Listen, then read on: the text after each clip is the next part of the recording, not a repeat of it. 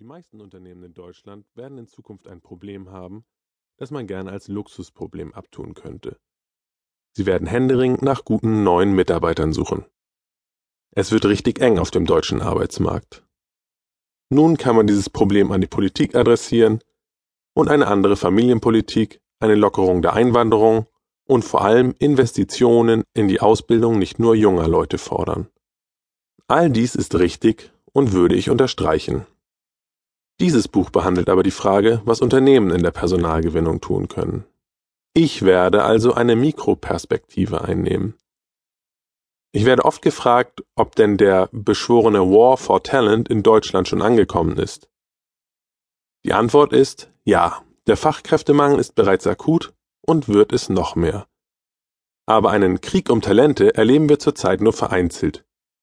Viele Unternehmen sind heute, was ihre Methode der Personalgewinnung betrifft, noch sehr behäbig, regelrecht passiv und einfallslos.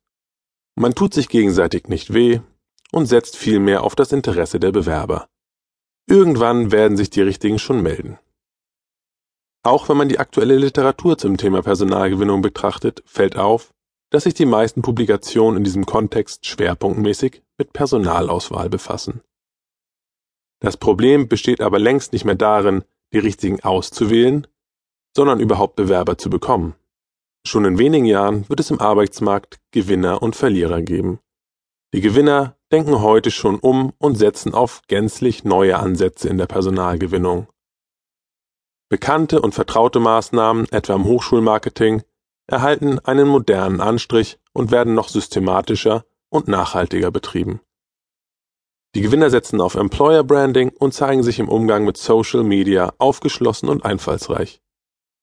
Gewinner werden gelernt haben, Kandidaten wie Kunden zu behandeln. Sie gehen aktiv auf sie zu und versuchen Beziehungen zu ihnen aufzubauen. Über viele Jahre. Ich glaube, die meisten Unternehmen, die heute über den Fachkräftemangel jammern, verfügen über ein hohes Potenzial, in der Personalgewinnung besser zu werden. Schwache Personalleiter entschuldigen den schwachen Bewerbungseingang mit geringen Gehältern, Standortnachteilen oder damit, ihre Produkte seien nicht sexy genug. Starke Personalleiter suchen aktiv nach neuen Wegen, um relevante Zielgruppen im Arbeitsmarkt zu erreichen. Dieses Buch liefert hierfür einen Beitrag. Dabei betrachte ich Talent Relationship Management, kurz TRM, als die Lösung der Wahl. Arbeitgeber, welche die Ideen und Ansätze von TRM ernst nehmen und beherzigen, werden deutlich höhere Chancen haben, am Ende auf der Gewinnerseite im Arbeitsmarkt zu stehen.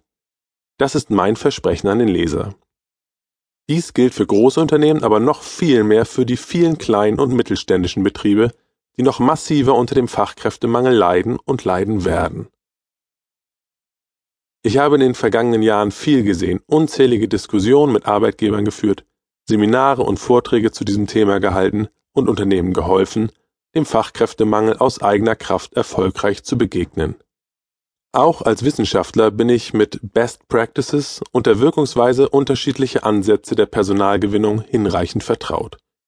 Dieses Buch beinhaltet in konsolidierter und strukturierter Weise meine Erfahrungen und Einblicke aus den letzten zehn Jahren. Im Folgenden gebe ich einen Überblick über die Kapitel dieses Buches.